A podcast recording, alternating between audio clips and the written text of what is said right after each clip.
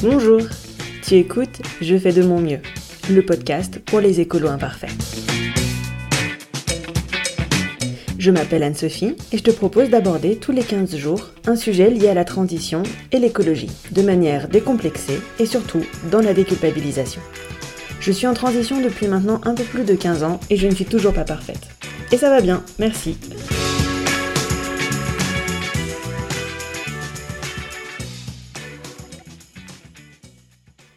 Bienvenue dans ce nouvel épisode. Si tu écoutes ce podcast le jour de sa sortie, on est le 9 mars 2021. Le mois de mars a une saveur toute particulière pour moi parce qu'il y a la journée internationale des droits des femmes. On est d'accord, ça devrait être tout le temps, mais c'est comme ça. C'est le 8 mars, donc c'était hier, et j'ai bien dit journée internationale des droits des femmes et pas journée de la femme. Tu vois la nuance? C'est pour ça que tu vois fleurir un peu partout des contenus dédiés un peu plus spécifiques sur cette thématique. Plus on parle de ce que l'on vit et plus on partage nos expériences et notre vécu, et plus on se rend compte des points communs que nous traversons, des sujets qui sont encore tabous, et donc bah plus on avance tous ensemble. L'année dernière, pour le mois de mars, j'avais déjà fait des contenus un peu plus spécifiques, même si toujours en lien avec l'écologie, hein, bien sûr, donc il y avait eu l'épisode sur la charge mentale et la charge morale, qui fait écho à la serre écolo individuelle avec euh, tous les petits pas des colibris.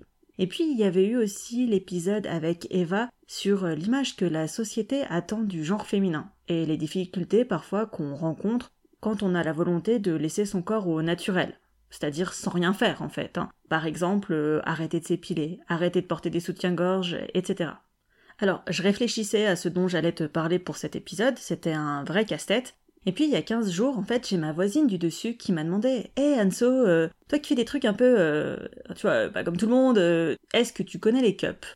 Alors, bien sûr, j'ai bugué. Je me suis sentie hyper flattée qu'elle me fasse confiance pour me parler d'un sujet aussi tabou que les règles. Hein. C'est pas forcément le truc que t'abordes avec n'importe qui. Et puis euh, je me suis pris une grosse claque aussi parce que dans mon entourage, bah la cup euh, c'est plus une nouveauté en fait. Et là, je me suis pris ma bulle d'écho en pleine face. Alors la bulle d'écho, c'est euh, le phénomène où à force d'être entouré des personnes qui partagent tes idées et tes valeurs et que tu ne vois plus que ça toute la journée sur tes réseaux, et eh ben en fait t'en viens à oublier que c'est pas une représentation du monde réel, c'est juste toi et tes potes ou tes connaissances.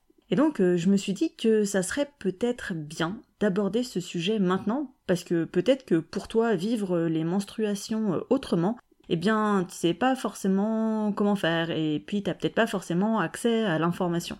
Donc cet épisode, il est pour toi bah, si t'es une personne menstruée et que t'as envie de savoir si c'est possible de sortir des grandes marques et des produits intimes et euh, s'il existe d'autres solutions. Et puis il est aussi pour toi si t'es une personne non menstruée. Et ça pour trois raisons.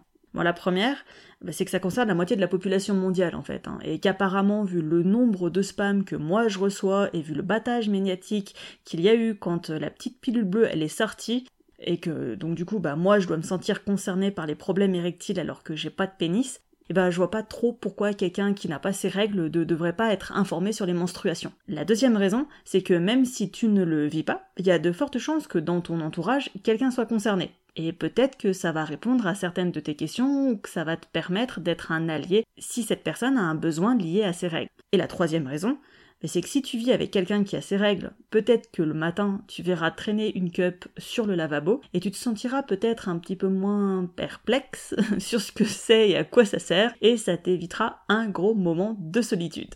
Pour le plan de l'épisode, je vais faire un peu comme pour l'épisode sur les contraceptions naturelles. Je vais revenir sur ce que c'est que les règles et sur certains grands débats autour de cette question, notamment celui de la précarité menstruelle.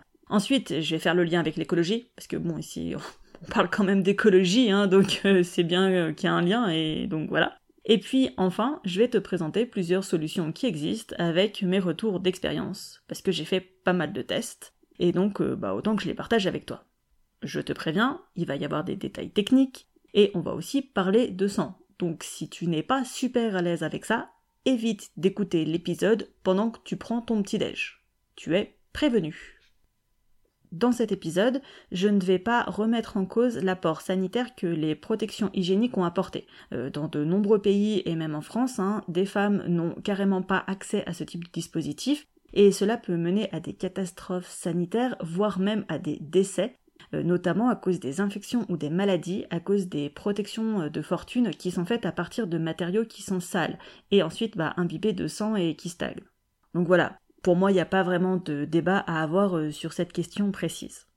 Je te souhaite une très belle écoute. Alors pour commencer, les règles, qu'est-ce que c'est? Alors c'est l'écoulement de sang qui est lié à la dégénérescence de l'endomètre quand l'ovule n'est pas fécondé. En version un peu moins barbare, euh, ça donnerait quelque chose comme euh, alors au cours du cycle féminin, la muqueuse qui tapisse les parois de l'utérus, c'est ce qu'on appelle l'endomètre, elle s'épaissit. Et elle s'épaissit pour pouvoir accueillir l'ovule qui a été fécondé, c'est-à-dire l'embryon. Mais si l'ovule n'a pas été fécondé, bah, l'endomètre ne peut pas accueillir l'embryon. Et il va pas continuer à s'épaissir indéfiniment. la nature, elle est plutôt bien faite, euh, et donc elle a prévu le truc. Donc il va se désagréger et s'évacuer par un écoulement de sang. Et ça, c'est les règles. Arrivé à ce point, je dois te dire plusieurs choses. La première, et contrairement à ce que j'ai pu encore lire très récemment sur Internet, ça n'a rien à voir avec le concept de virginité. Oui, tu rêves pas, mais j'ai encore lu un commentaire le mois dernier, donc on est en février 2021, sous un post Facebook qui parlait de précarité menstruelle, qui disait Bah, elle n'avait qu'à pas avoir de rapport sexuel, hein, elle n'en serait pas là. Alors, déjà, le concept de virginité, on pourrait en parler pendant des heures, mais surtout, ça n'a rien à voir. On ne commence pas à avoir ces règles parce qu'on a eu un rapport sexuel. je préfère le préciser au cas où, hein, on ne sait jamais. Même la première fois, en fait. Jamais, jamais, ça n'a aucun lien. Je vais juste dire qu'au XIIe siècle, Sainte Hildegarde de Bingen écrivait déjà sur la différence entre l'aspect des menstrues pour les personnes vierges et pour celles qui ne l'étaient pas. Donc même au Moyen Âge, ils savaient déjà que ça n'avait rien à voir. La deuxième chose, ça concerne les douleurs. Alors durant cette partie du cycle, littéralement, il y a un bout de nous qui s'autodétruit. Et ça arrive tous les mois. Donc c'est pas non plus déconnant de ressentir un certain inconfort ou d'être un peu plus sensible, d'être un peu plus à fleur de peau. Et de ressentir peut-être quelques douleurs. Et je dis bien quelques douleurs ou de l'inconfort. Mais si t'es plié en deux et que t'es en PLS, que tu peux plus bouger, que t'as l'impression d'être cloué au sol, c'est qu'il y a un problème. Si tu as le moindre doute, tu en parles à ton médecin ou à ta sage-femme. Parce que ça peut être un signe d'une maladie, par exemple comme l'endométriose. Donc fais attention à toi, s'il te plaît, et parle-en à un ou une professionnelle de santé. Et si tu n'as pas de douleur et que ça ne te fait rien, je n'ai qu'une chose à dire, tu as gagné au bingo des règles. La dernière chose dont je vais te parler, c'est une conséquence de ce phénomène qui arrive à la moitié de l'humanité. On va dire tous les mois, même si les cycles ils peuvent être plus ou moins longs. Et ce, a priori, à partir de 13 ans et jusqu'à 50 ans. Alors je sais pas trop ce que ça donnerait dans une société où les règles ne seraient pas tabous et où on serait traité comme des êtres humains biologiques et où la société ne renverrait aucune image de honte liée aux règles. Je sais juste que ici et maintenant dans notre société, on nous fait croire que les règles c'est honteux et qu'il faut pas qu'on en parle, qu'il faut le cacher. Aujourd'hui, on renvoie ça à la sphère de l'intime et du privé et que ça ne concerne que les intéressés. Alors, bien sûr, c'est totalement faux. On ne choisit pas d'avoir ces règles, tout comme on ne choisit pas d'avoir des problèmes de vue. C'est pas infamant, c'est la vie en fait. Hein. Est-ce qu'on demande aux personnes qui portent des lunettes de mettre une cagoule pour pas qu'on voit les lunettes? Non, non, non, on fait, on fait pas ça en fait. on ne le fait jamais. Donc, pour cacher cela, il nous faut un système qui nous permette de faire comme si de rien n'était et nous permettent de vivre dans une vie euh, normale en fait. Donc ce système, ce sont bah, les protections hygiéniques. Ce n'est pas que pour le côté esthétique du truc. Hein. Bien sûr, derrière les protections hygiéniques, il y a aussi une idée de santé publique. Hein. Et pour celles et ceux qui pensent que ça ne relève pas de la santé publique, ben, j'aimerais qu'on m'explique dans ce cas pourquoi est-ce que l'ANSES, donc l'Agence nationale de sécurité sanitaire, a été saisie de la question en 2016. Donc à l'heure actuelle, euh, les protections hygiéniques sont donc à la charge des personnes concernées, puisque la question est renvoyée à la sphère de l'intime et du privé. Cette situation, bah, elle a un coût, et le prix des protections n'est pas anodin quand il est cumulé sur toute une vie. Bah, le problème, c'est que nous, quand on a nos règles, on n'a pas le choix, en fait. Et qu'à situation financière égale, une personne bah, qui a ses règles a une charge fixe supplémentaire liée à sa condition durant une grande partie de sa vie ce qui impute son budget global. Pour les personnes les plus précaires, 5 euros par mois, ça peut faire une différence en fait.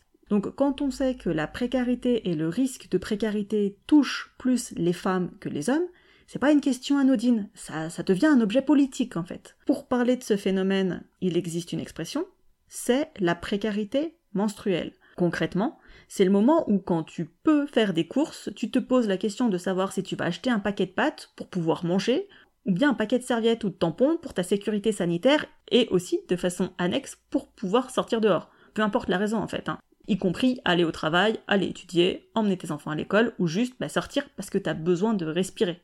Alors, pour information, la précarité menstruelle, ça concerne 500 millions de personnes à travers le monde. L'expression, elle est apparue en France en 2015 grâce au collectif Georgette Sand, et en France en 2020, ça concerne 2 millions de personnes. Il euh, y a plusieurs associations du coup qui se sont emparées euh, du phénomène, donc je te parlais de Georgette Sand, et puis tu as aussi l'association Soir Rouge. Donc pour éviter cette situation, il y a certains pays dans le monde qui ont déjà réagi, notamment l'Écosse qui a voté le 24 novembre dernier la gratuité des protections hygiéniques, et tout ça pour un coût estimé d'environ 10,9 millions d'euros. Donc en France, la question, elle a été posée euh, dès 2016, sans grand succès. Donc le collectif Georgette Sand demande à ce que les protections hygiéniques soient considérées comme des produits de première nécessité, parce qu'à l'heure actuelle, bah, c'est pas le cas, et ça permettrait déjà une réduction de la TVA. À noter toutefois la petite avancée, parce que dans la loi de budget 2021, on a vu pour la première fois un budget pour lutter contre la précarité menstruelle, notamment pour les personnes en prison. Mais bon, pour l'instant, on ne sait pas si ça va être réellement mis en œuvre ou si c'était juste un effet d'annonce. En attendant, c'est un sujet qui concerne une étudiante sur trois. On a les chiffres pour les étudiants parce qu'en ce moment on en parle beaucoup, mais bien sûr que ça ne touche pas que les étudiants. Bon, comme tu as pu le voir, le sujet de la précarité menstruelle, c'est un sujet qui me tient particulièrement à cœur et je suis un peu chaud patate là-dessus. C'est pas tout ça, mais tu vas me dire, c'est quoi le rapport avec je fais de mon mieux non, parce qu'ici on parle de transition et d'écologie quand même. Voilà, t'inquiète pas, j'y viens, mais je voulais d'abord que tu comprennes les enjeux autour de ce débat. Et puis si t'avais encore pas compris que j'étais féministe, bah maintenant tu sais. Mais ça, on en reparlera sûrement une prochaine fois.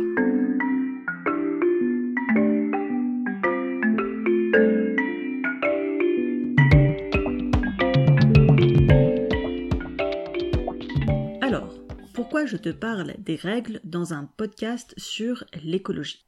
Bah, il y a deux raisons. La première raison, c'est le caractère jetable et le côté pollution générée par les protections hygiéniques, qu'il s'agisse de serviettes, de protège-slip ou bien de tampons. Alors, les informations que je vais te donner, ce n'est pas pour te jeter des cailloux si tu utilises des protections hygiéniques jetables, J'en ai utilisé pendant un certain nombre d'années et même si l'impact sur l'environnement conditionne toujours mes choix, la raison première pour laquelle je suis passée euh, du jetable traditionnel à une autre solution, c'était pour mon confort personnel. Mais ça, je t'en reparlerai un peu plus tard. J'avais une intuition qui me faisait penser que si on additionnait tout ça, ça serait assez colossal, mais je n'avais pas vraiment cherché plus loin les chiffres. Ça m'intéressait pas vraiment, mais c'est en faisant les recherches pour cet épisode que je me suis rendu compte de l'étendue du truc. Alors, je trouve que c'est important de le savoir et de savoir ce que ça représente. Après, t'en fais ce que tu veux. Les règles, c'est une période qui est déjà hyper pénible à vivre pour beaucoup d'entre nous. Il n'y a pas besoin de rajouter de la culpabilité par-dessus. Mais si tu veux agir de ce côté-là, en troisième partie d'épisode, je te donne des solutions et aussi des retours d'expérience sur ce que j'ai pu tester. Alors, qui dit jetable dit production de déchets, et vu le nombre qui sont consommés dans une vie, ça représente une sacrée quantité de déchets retraités. À cela s'ajoutent bien évidemment les emballages en plastique, etc., etc. Les serviettes hygiéniques jetables, qui selon une étude Opinionway de 2018 sont euh, les protections hygiéniques les plus utilisées en France, ben en fait elles sont apparues dans les années 20. Il faudra attendre les années 30 pour que les premiers tampons fassent leur apparition. En France, en 2018, c'est 15,5 millions de personnes qui sont concernées.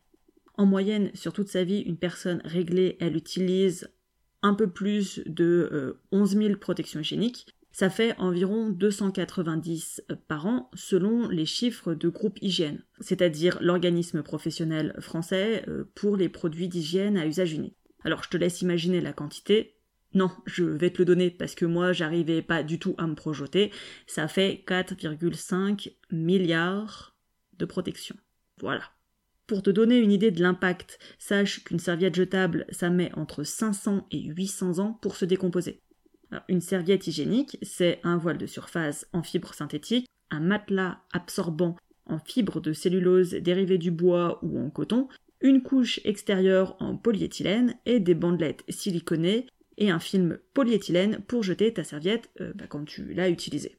Je ne remets pas en cause le confort et que ça a changé la vie des utilisatrices à l'époque, ni le côté révolutionnaire de la couche imperméable des serviettes, ni euh, le côté révolutionnaire des languettes qui ont permis d'accrocher la protection directement sur le sous-vêtement. Comme pour la pilule, ce sont des avancées majeures, mais le fait qu'il n'y ait pas eu de grosse évolution de ce côté-là depuis 80 ans, ça m'interpelle quand même un petit peu. Et je parle pas euh, des gels qui sont toujours plus absorbants, hein, mais de l'aspect environnemental du truc. Je vais pas revenir sur le problème du coton et de son mode de production en termes de protection de l'environnement. On en a déjà discuté avec Fatima dans l'épisode sur l'upcycling. Donc il s'agit de l'une des cultures les plus consommatrices en eau et cela pose un réel problème dans certaines parties du monde, en plus du facteur humain et de la question des intrants chimiques dans les cultures. Et bien sûr, cette question, ça ne concerne pas que les serviettes. Pour les tampons, c'est pas mieux. Bah, d'autant plus que généralement, en fait, les tampons, ils finissent au fond de la cuvette des toilettes, et que pour beaucoup, en fait, ils sont vendus avec des applicateurs, c'est-à-dire des tubes qui sont parfois en carton, mais qui sont encore souvent en plastique, en fait, qui te permet d'insérer le tampon plus facilement. Bon, le principe, il est génial, hein, surtout pour les personnes qui sont pas super à l'aise avec leur corps, mais encore une fois, pourquoi il n'y a pas eu d'innovation dans ces secteurs depuis des années? Genre qui permettrait d'arrêter d'utiliser du plastique, en fait. Donc en 2009, euh, l'ONG euh, Ocean Conservancy a ramassé 24 600 tampons et applicateurs sur les plages les plus polluées de la planète. C'est juste pour te donner une idée des chiffres.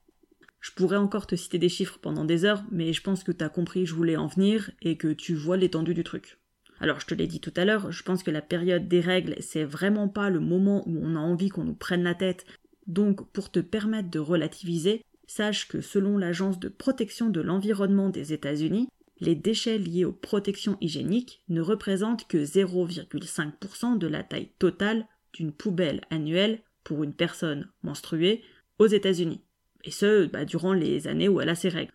Si t'as envie d'avancer de ce côté-là dans ta démarche parce que tu veux plus de zéro déchet, vas-y, fonce. Mais vraiment, enfin voilà, il existe des alternatives, fonce. Mais si c'est pas le cas, t'as pas besoin de te rajouter de la charge morale, qui viendrait en plus d'un sentiment négatif que la société nous fait déjà ressentir quand on a nos règles. Voilà, je trouvais ça important de te remettre aussi les chiffres dans un contexte et de pas te laisser avec une vision apocalyptique et culpabilisante comme euh, on peut retrouver souvent sur internet.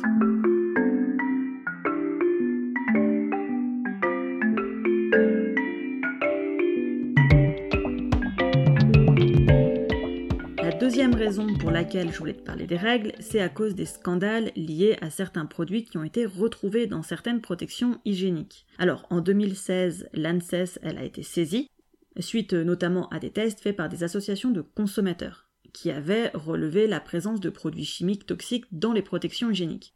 Alors, ces études, elles ont révélé la présence de dioxine dans les tampons, et la présence de pesticides, y compris du glyphosate, et y compris des pesticides qui sont interdits en France et dans l'Union européenne depuis plusieurs années. Et puis, ils ont constaté également la présence de perturbateurs endocriniens.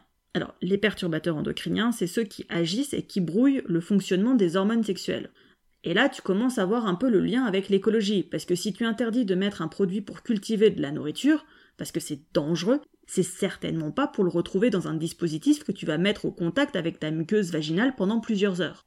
Les muqueuses, c'est l'interface entre l'intérieur de ton corps et l'extérieur. C'est la partie perméable qui permet d'absorber ce qui est au contact et de le faire notamment passer dans le sang. Donc c'est des zones particulièrement touchy et sensibles d'un point de vue de santé. Comment est-ce qu'ils ont fait pour retrouver de la dioxine? En fait, la dioxine, ça vient du process de blanchiment des tampons les industriels utilisaient du chlore et des dérivés du chlore, et en fait, le process qui utilise euh, ces matières crée de la dioxine, et c'est pour ça qu'ils en ont retrouvé dans les tampons. Que le rapport de l'ANSES de 2016, qui a été mis à jour en 2018, en fait, il nous dit, c'est que oui, il y a bien la présence de ces substances, mais qu'elles sont en dessous des seuils sanitaires. Donc pour eux, c'est ok. Pour autant, elle pointe du doigt le défaut d'information sur les boîtes et le côté pas du tout transparent de ce qui se passe et de ce qu'on peut trouver dans des protections hygiéniques. Donc ça, c'était en 2016. En 2018, c'est les mêmes conclusions, et on peut noter que les notices des compositions, elles n'ont pas évolué d'un pouce au niveau des industriels. Donc je te laisse en tirer des conclusions. L'argument principal pour les industriels, c'était de dire euh, oui, ok, il y a ça, mais en même temps, c'est pas des substances qu'on a ajoutées nous-mêmes en plus. La seule chose en fait qu'ils ont ajouté, c'est des parfums parce que les consommatrices en avaient demandé. Bon, alors là j'ai quand même envie de dire Ah ouais, il y a des personnes qui ont demandé des tampons qui sentent la rose de manière chimique. Bon, peut-être. Mais je pense pas que ces personnes-là, elles l'auraient demandé si elles avaient su qu'elles allaient courir un risque sanitaire.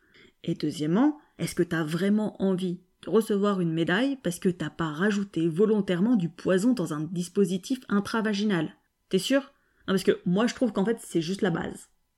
Alors, d'un point de vue général, moi je pense que peu importe la quantité en fait de matière qu'on va retrouver, même si c'est en dessous de certains seuils, le simple fait qu'il y en ait, bah, c'est juste ultra alarmant. Et puis le fait euh, bah, qu'on nous prévienne pas. Hein, j'estime que j'ai le droit de savoir et de faire mon choix en pleine conscience. Je peux très bien décider que c'est ok, mais je peux très bien décider que ça l'est pas du tout. Et c'est mon choix en fait. La question de la dioxine et des perturbateurs endocriniens, elle va même encore plus loin, parce qu'en fait, il s'agit de substances qui s'accumulent au fil des années dans le corps. Et même si, comme souligne l'ANSES, bah, c'est pas si pire par rapport à ce qu'on pourrait déjà retrouver dans notre alimentation, bah ça vient se rajouter. Et personne ne sait à l'heure actuelle quel cocktail ça va faire, ni les conséquences de ce cocktail, ni ce qui se passe avec le cumul de tout ça. Bref, la règle, ça devrait être quand même le principe de précaution. Encore plus parce qu'on parle des organes proches des organes de reproduction. Alors j'ai poussé le raisonnement un tout petit peu plus loin, mais je crois pas qu'il existe d'études sur le sujet. Mais le fait que ces substances soient partout, et le fait que d'une manière générale, plus ou moins au même moment, la fertilité, elle commence à diminuer dans nos sociétés, moi personnellement ça m'interpelle un peu quand même. Sache que depuis une dizaine d'années toutefois, normalement les marques traditionnelles ou bio, elles disent qu'elles n'utilisent plus de chlore, mais juste des dérivés voire carrément plus du tout de chlore. Donc a priori, on ne devrait plus retrouver de dioxine. Mais bon, il n'y a pas de règlement sur l'expression sans chlore non plus. Puis bah, les études de l'ANSES, euh, bah, c'était en 2016 et il y en avait encore. quoi. D'ailleurs, il n'existe pas en Europe et en France de réglementation spécifique pour la fabrication des protections hygiéniques. On dépend du REACH, c'est un règlement pour l'utilisation des produits chimiques mais indépendamment de l'endroit où on utilise ce produit en fait, et indépendamment de la durée de contact, etc. Je te précise quand même que tu as plusieurs pays dans le monde qui considèrent les tampons comme des dispositifs médicaux et qu'ils font l'objet de réglementations spécifiques. C'est notamment le cas par exemple aux États-Unis depuis 1970. Donc en fait ce sont tous ces scandales et le manque de transparence des filières qui ont incité de nombreuses personnes en fait à ne plus se fier aux protections traditionnelles.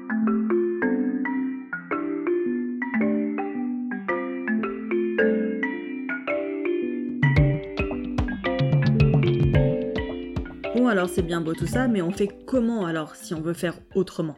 Déjà, je voudrais dire que chaque personne gère ses menstruations à sa façon. Il n'y a pas une solution unique. Certains des systèmes que je vais présenter, en fait, ne sont peut-être pas faits pour toi. Et c'est ok. C'est pour ça que le panel, il est super varié. Euh, tout simplement parce qu'on a le droit de ne pas vouloir un corps étranger en soi, en fait. Tout comme on peut préférer en avoir un, ou bien on peut euh, ne rien en avoir à faire, en fait. Et considérer que c'est pas important. Et puis ça, ça peut changer d'un cycle à l'autre. Et puis ça peut changer même au cours du même cycle en fait. Donc on a le droit de faire un mix. Tu fais ce que tu veux, c'est ton corps. Et puis de toi à moi, je te le rappelle, c'est vraiment pas le moment où j'ai envie qu'on me prenne la tête sur ce que je fais ou pas. Tu fais ce que tu veux en fait. C'est ton corps.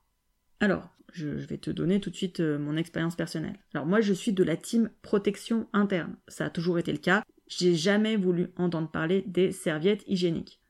Les tampons, c'est bien, mais c'est ultra absorbant et ça assèche énormément.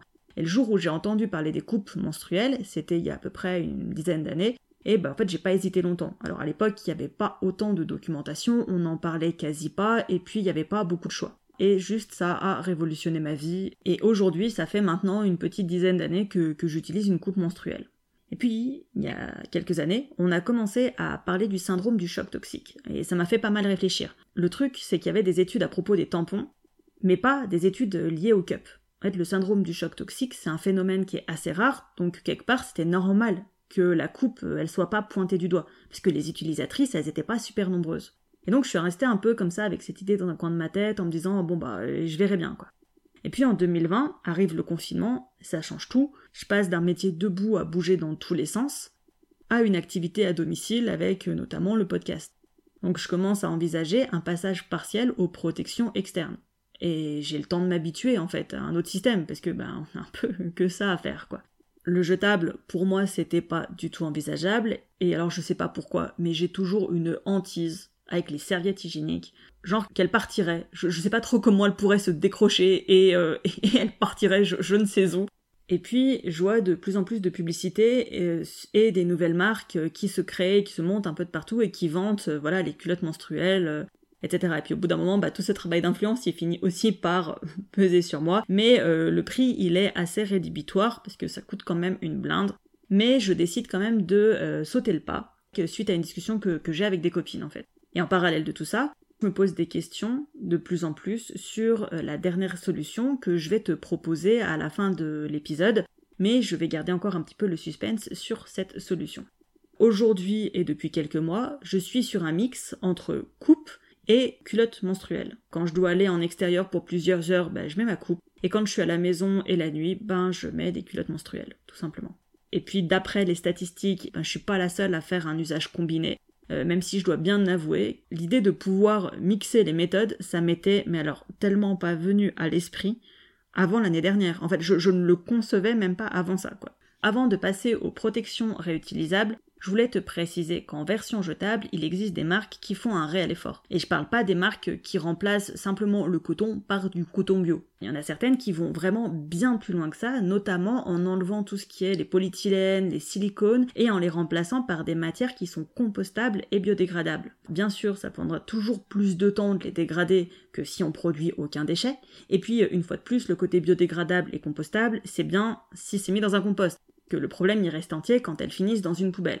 Mais il faut noter l'effort de la conception et du mode de production. Et donc là, je dis chapeau euh, à ces marques.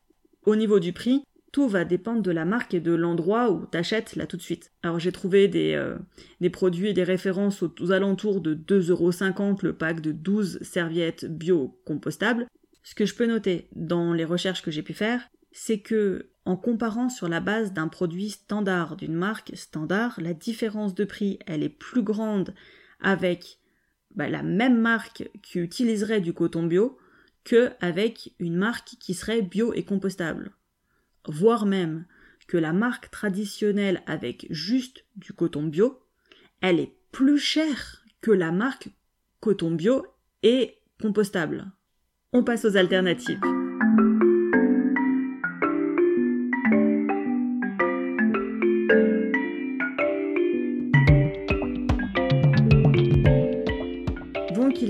Deux grandes familles de protection hygiénique, les internes et les externes. Comme les serviettes hygiéniques sont les protections les plus utilisées en France, je vais commencer par les protections externes. La première solution qui existe, ce sont les serviettes hygiéniques lavables que tu trouves aussi sous le nom de SHL. Je pense qu'on en trouve très facilement, que ce soit auprès de créatrices indépendantes ou dans des magasins, ou alors tu peux aussi les faire toi-même. Je t'ai parlé tout à l'heure de l'association Soie Rouge qui lutte contre la précarité menstruelle. En fait, cette association, elle a mis en ligne des tutoriels pour t'apprendre à coudre tes propres serviettes. Je te mets le lien vers le site dans la description de l'épisode. Et puis si t'as le temps ou quelques euros et que cette question elle t'interpelle, je suis sûre que ça pourra les aider. Concrètement, qu'est-ce que c'est une SHL ben, C'est comme une serviette classique en fait, sauf qu'elle est en tissu et la partie imperméable pour que le sang ne traverse pas, en fait, ça s'appelle du pull. C'est une matière qu'on retrouve aussi dans les couches lavables. Les avantages de la SHL, euh, bah, c'est les mêmes qu'une serviette intime classique en fait. En plus, bah, t'as le côté environnemental, bah, parce qu'elles sont pas jetables tout simplement. Alors au niveau des inconvénients, bah, il y a le prix d'investissement, d'autant plus que le séchage il est long, car elles passent pas au sèche-linge et que généralement il te faut deux serviettes voire plus par jour, donc il faudra investir dans trois ou quatre voire plus euh, pour tourner sur un cycle. Alors là pour le coup ce qui peut être compliqué c'est l'idée de se balader avec une serviette usagée dans son sac si on a besoin de changer au cours de la journée. Pas de panique hein, déjà parce qu'il y a un système de pression souvent pour pouvoir accrocher la serviette et quand on la replie en fait à l'extérieur il ne reste plus que la partie imperméable. Puis tu la mets pas directos euh, dans ton sac en fait, hein. tu la mets déjà dans un pochon. Puis je pense que dans le pire des cas, si vraiment t'as peur que ça dégouline, tu pourrais la mettre dans un pochon en toile cirée. Mais bon, soyons honnêtes, hein, si t'as peur que ça dégouline, sûrement que t'as eu un autre souci de fuite avant ça, et donc t'as peut-être un autre problème plus urgent à régler. Au niveau des odeurs, Euh, l'idée c'est pas de garder ta serviette sale dans ton sac pendant trois jours, mais bien uniquement bah, jusqu'à la fin de la journée. Donc il n'y a pas de raison que tu aies un désagrément de ce côté-là. Je vais juste attirer ton attention sur l'un des arguments de vente pour les serviettes hygiéniques lavables, qui est aussi valable pour les culottes menstruelles. Alors souvent on lit que ben, c'est plus cher parce qu'en vrai c'est un investissement qui sera rentabilisé vu le nombre de protections que tu n'auras pas besoin d'acheter. Alors je suis pas du tout forcément d'accord avec cet argument. Est-ce qu'il faut rémunérer les couturières et les créatrices avec un prix juste? Oui. Mille fois oui. Est-ce que le coût de production est le même pour une grande marque que pour une créatrice indépendante? Je suis pas sûre. Est-ce que acheter une culotte menstruelle ou une serviette lavable, c'est rentable? Ça dépend vraiment. C'est comme pour tout achat. Il va falloir que tu fasses le calcul entre le nombre de fois où tu vas pouvoir la porter, en tenant compte de l'usure du textile, et ce que tu dépenses là tout de suite en termes de protection jetable sur la même durée sachant que le temps de séchage de ces produits, il est souvent plus long. Ben, comme je te l'ai dit tout à l'heure, hein, ça passe pas au sèche-linge, donc il va falloir investir dans plusieurs modèles, etc., pour pouvoir tenir un cycle complet. Donc c'est uniquement en faisant ce calcul que tu sauras si oui ou non c'est rentable pour toi. La deuxième solution en externe qui existe, elle fait beaucoup plus parler d'elle en ce moment et les marques se multiplient. Ce sont les culottes menstruelles. Alors le principe c'est simple, hein, c'est une culotte avec une partie absorbante qui est intégrée. Donc au lieu de changer ta serviette, bah, tu changes carrément ta culotte. Personnellement, j'ai investi dans trois culottes de deux marques différentes. Je les teste depuis maintenant plusieurs mois et j'en suis super satisfaite. Perso, j'ai pas un gros flux, qui me permet de pouvoir garder la culotte pendant une journée complète euh, ou pendant une nuit complète. Alors, ma grande hantise avant cet investissement, c'était de me retrouver avec l'impression de porter une couche genre avec un truc ultra épais. Et je pense en fait que ça dépend vraiment des marques et des modèles. Une des deux marques que j'ai, ça m'a fait ça la première fois, et les fois suivantes, plus du tout. La deuxième marque que j'ai, elles sont beaucoup plus fines, et alors j'ai pas du tout eu cette sensation. En fait, c'est ça qui est ultra déstabilisant, parce qu'en fait, j'ai vraiment l'impression de porter une culotte euh, normale. Et en fait, je, ressens même pas que c'est une, culotte menstruelle, donc j'ai l'impression de ne pas du tout porter de protection hygiénique. Au niveau des culottes menstruelles, il y a Chaudron Pastel qui a fait sur son blog un super comparatif de plusieurs marques. Euh, moi, je m'en suis servi quand, j'ai fait mon choix et je te mets le lien dans la description de l'épisode. Moi, j'ai choisi mes culottes noires bah, pour qu'on voit pas les traces si finalement ça se détachait pas aussi bien que ce que les marques elles peuvent te dire. En fait, finalement, j'ai vraiment pas de problème au niveau du détachage. Euh, mais du coup, voilà, je, préférais investir dans, des culottes noires euh, au cas où. Les avantages des culottes menstruelles, donc contrairement à une serviette, ben ça ne va pas glisser, tu peux pas la perdre, et euh, bah, du coup tu ne la sens pas. Ce qui pour moi est du coup un des grands arguments puisque ça répondait à ma hantise dont je te parlais tout à l'heure. L'autre gros avantage c'est qu'il en existe de tous les styles. Ça va de la culotte classique à la culotte sexy. Il y en a avec de la dentelle, il y en a avec pas de dentelle, bref il y en a vraiment pour tous les goûts, pour tous les choix, et certaines vont même jusqu'à faire de l'upcycling sur certains matériaux. J'en ai même vu avec des systèmes hybrides entre la serviette et la culotte menstruelle qui te permettent de changer uniquement le fond absorbant de la culotte euh, ce qui permet en fait de ne pas changer la culotte complète, mais uniquement le fond, un peu comme si tu changeais un protège-slip et qui serait euh, semi-intégré à l'intérieur de ta culotte. Au niveau des inconvénients, premier inconvénient pour moi, c'est le prix. Il faut compter autour d'une trentaine d'euros pour les premiers prix, et ça peut monter bien au-delà. Il y a aussi un problème de praticité après utilisation. Mais si tu as besoin de changer de culotte en cours de journée, bah déjà ça va prendre beaucoup plus de place dans un sac contrairement à une serviette lavable. Et puis le dernier inconvénient, ben, c'est comme pour les serviettes, c'est qu'elles mettent longtemps à sécher. Et là aussi, tu peux pas utiliser le sèche-linge, sinon ça risque d'abîmer le pull. Donc, faut pas compter utiliser une culotte d'un jour sur l'autre en l'ayant lavée pendant la nuit. Ça va pas fonctionner, il va falloir que euh, tu investisses en fait dans un minimum de deux culottes si tu veux faire euh, un cycle complet. Au niveau de l'entretien, pour les culottes et pour les serviettes, c'est euh, plus ou moins la même chose, c'est-à-dire que tu vas les faire tremper dans de l'eau froide pour éliminer le plus de sang possible. Et puis ensuite, c'est directos en machine. Tu peux laver à 30 degrés. Aucun risque que ça salisse d'autres vêtements avec le sang. Voilà, j'ai testé, ça marche. Alors bien sûr, moi, comme elles sont noires, je vais pas les laver avec du linge blanc. Mais voilà, le, sang ne s'est pas transféré sur, d'autres vêtements et tout est sorti propre euh, à la fin. Il n'y avait pas de problème. Je vais euh, juste revenir sur la notion d'investissement de base. Et je vais te rappeler une chose. Tu n'es pas obligé de passer de 100% jetable à 100% lavable. Tu peux combiner. Voilà, ça aura déjà un impact et puis ça te permet de pouvoir tester. T'es pas obligé direct de claquer 120 balles pour faire un réassort, euh, surtout si tu sais pas si tu vas les réutiliser.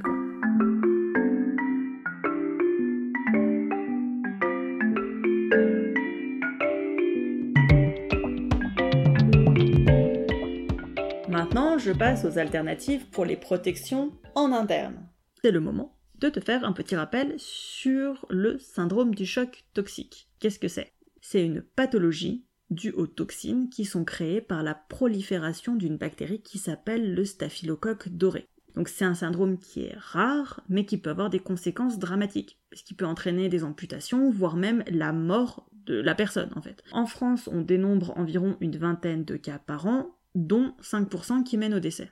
Donc il faut savoir que le staphylocoque doré, on en a tous sur nous, mais pour développer cette maladie, en fait, il faut la présence d'une souche qui euh, va créer une toxine qui est particulièrement agressive, et beaucoup plus agressive que ce qui se fait normalement.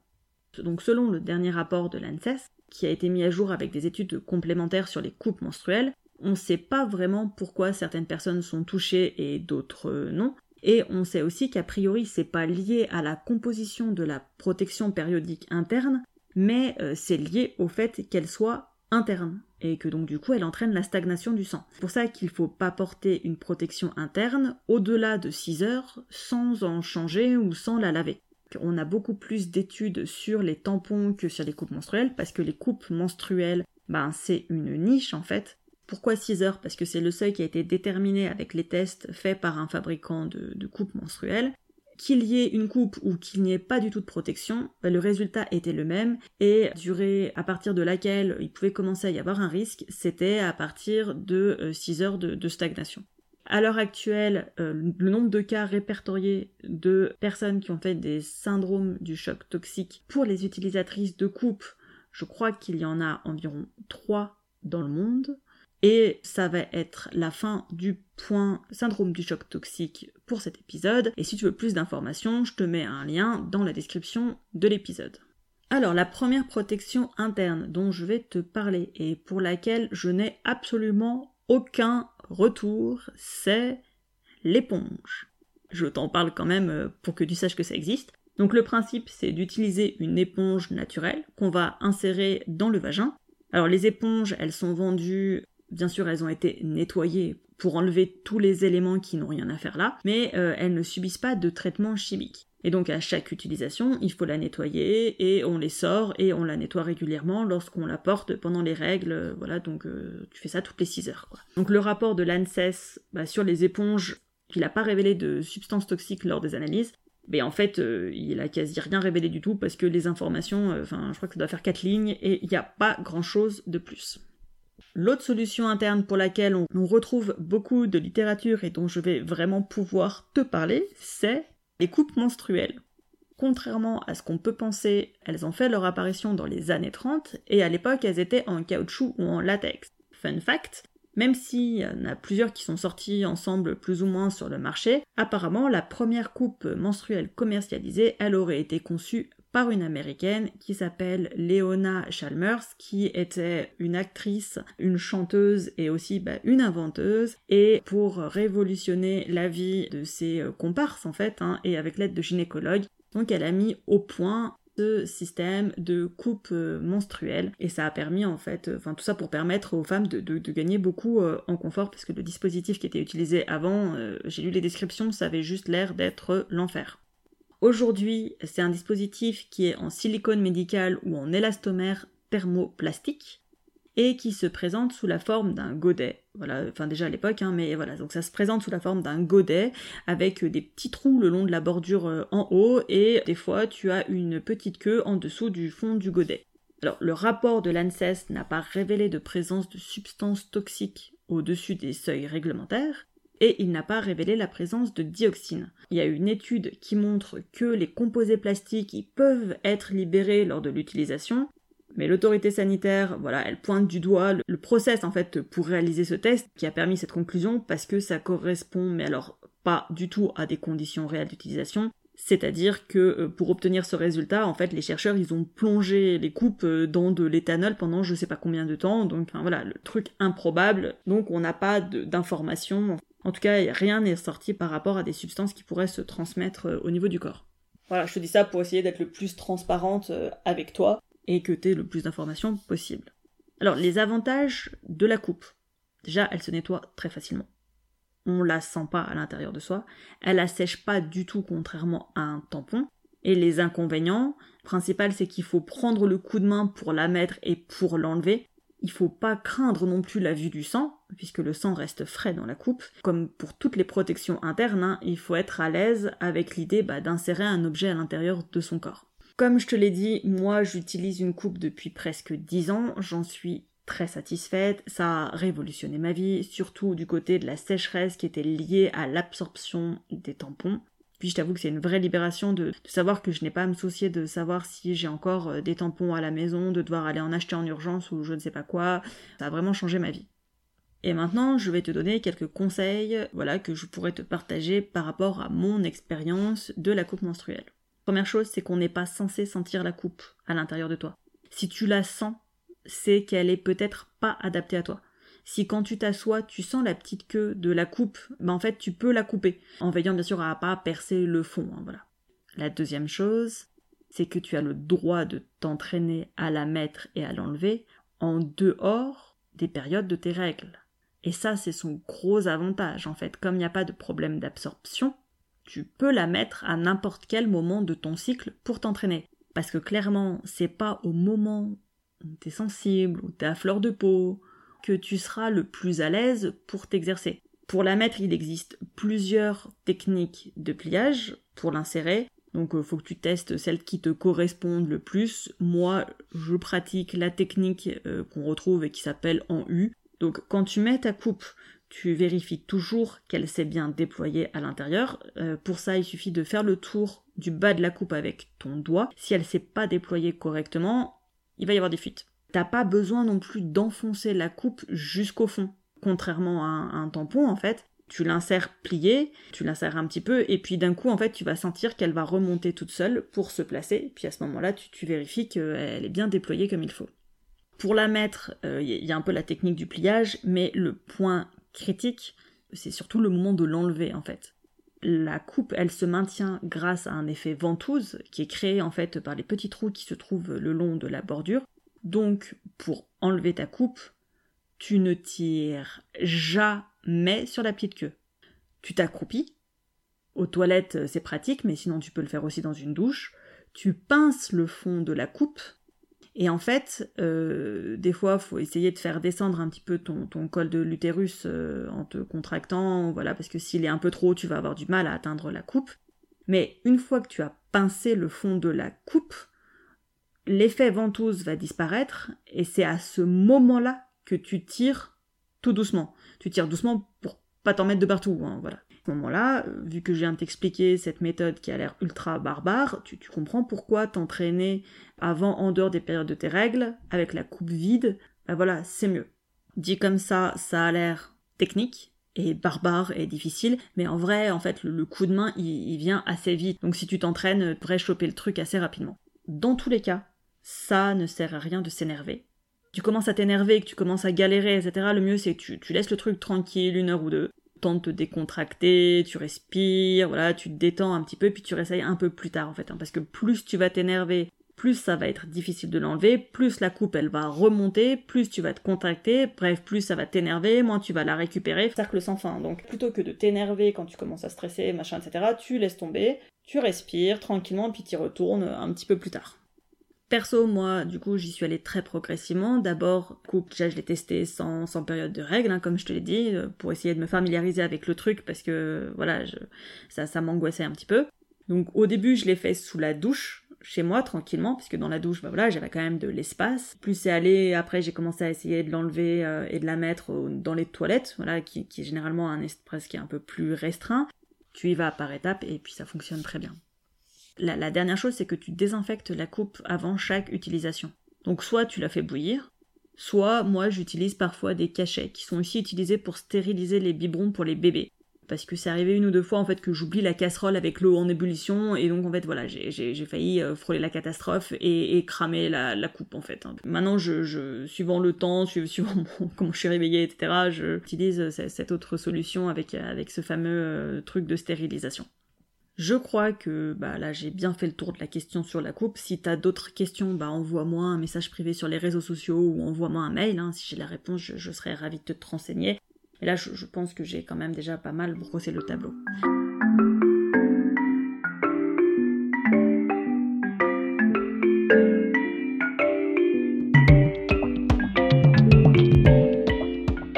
Alors, avant de te quitter, je voulais te parler d'une dernière technique dont tu as peut-être entendu parler ou peut-être pas, et ça m'étonnerait pas que tu n'en aies jamais entendu parler parce que ça sort vraiment des sentiers battus. Euh, c'est une technique euh, qui n'utilise pas de protection hygiénique du tout.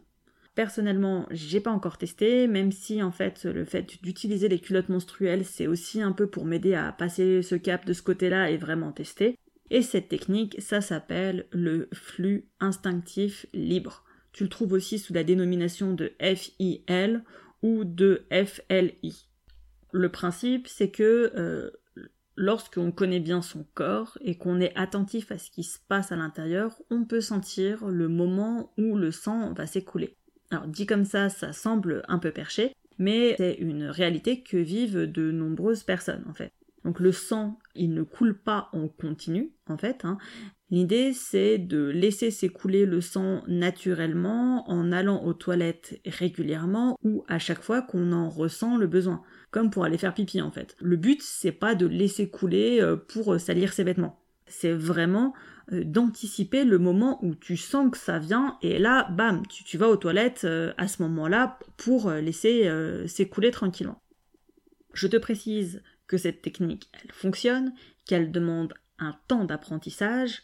Donc cette méthode, elle est conditionnée au fait de pouvoir avoir un accès à des toilettes quand on le souhaite mais elle peut être pratiquée en extérieur ou, à la maison. Et donc pour avoir un retour d'expérience, je vais t'orienter donc vers le blog des éco-verts de Natacha, qui est une des euh, premières à avoir documenté des alternatives autour du mode de vie euh, écolo et du mode de vie alternatif en fait et qui a testé énormément de choses. Dans euh, l'article dont je te mets le lien dans la barre de description de l'épisode, elle explique très bien comment elle, elle vit et comment elle, elle pratique cette technique depuis plusieurs années, y compris durant les périodes de la journée où elle travaille et où elle travaille en extérieur parce qu'elle est professeure. C'est un peu le truc dont on ne parle pas beaucoup.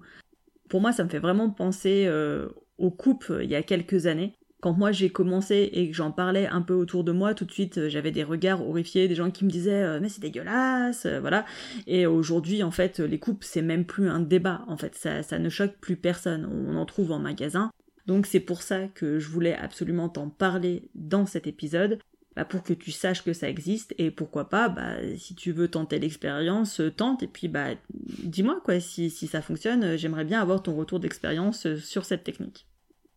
Voilà, cet épisode, il est à présent terminé. Je pensais pas que j'aurais autant de trucs à dire sur le sujet, et puis finalement, ben voilà quoi. Donc c'est un sujet qui est important, ça représente de nombreuses heures dans la vie des personnes euh, bah, qui vivent en fait les menstruations. Quand on est concerné et même quand on n'est pas directement concerné, c'est pas forcément facile non plus d'aller poser des questions parce que c'est super intime quand même.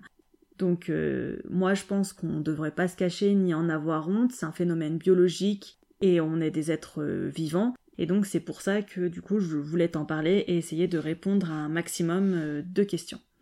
Si tu as aimé cet épisode, n'oublie pas de laisser 5 étoiles et un commentaire sur ta plateforme de podcast préférée, et voire même un commentaire sous la vidéo YouTube quand l'épisode sera sous-titré. Partage-le autour de toi et sur les réseaux sociaux, Parle-en, c'est le meilleur moyen pour faire connaître mon travail. C'est vraiment super important pour m'aider à développer le podcast. On se retrouve dans la newsletter du podcast très prochainement. Tu peux t'inscrire euh, à cette newsletter qui est complètement euh, gratuite en suivant le lien dans la description de l'épisode. Et sinon, on se retrouve dans 15 jours pour un nouvel épisode. Je te souhaite une très belle journée. Salut